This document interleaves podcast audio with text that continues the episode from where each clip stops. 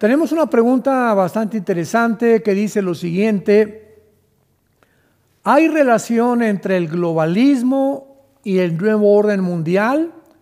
¿Y cómo se va desarrollando esto en la actualidad? Esta es una pregunta muy importante de responder porque es muy actual. Y aquí en primer lugar vamos a diferenciar dos términos, eh, el globalismo y la globalización. La globalización es el punto a donde el mundo ha llegado actualmente gracias a la tecnología, a los satélites de comunicación, al Internet, a la forma en la que podemos nosotros manejar ya con el iPad, con el iPhone, etcétera, etcétera, cómo nos podemos comunicar ya. La tecnología a la que el mundo ha llegado se llama la globalización. Pero el globalismo es una agenda política, económica y religiosa. Entonces, está completamente relacionada con el orden mundial para contestar concretamente esta pregunta. ¿Por qué?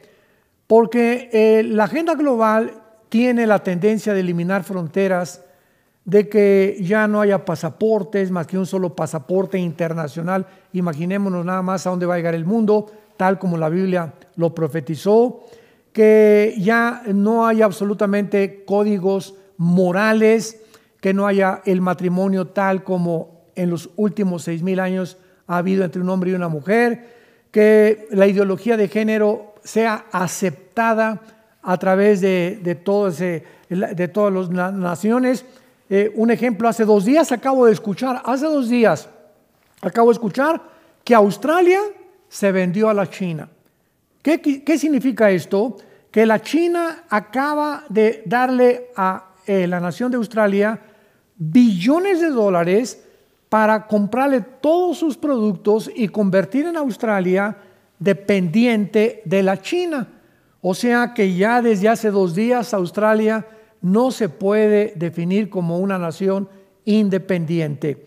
Y con el propósito que China está tratando de inundar al mundo con préstamos para poder pagarles también sus eh, deudas externas y sus problemas de que han caído en la incapacidad de pagos para absolverlos y tener cada día más control sobre las naciones.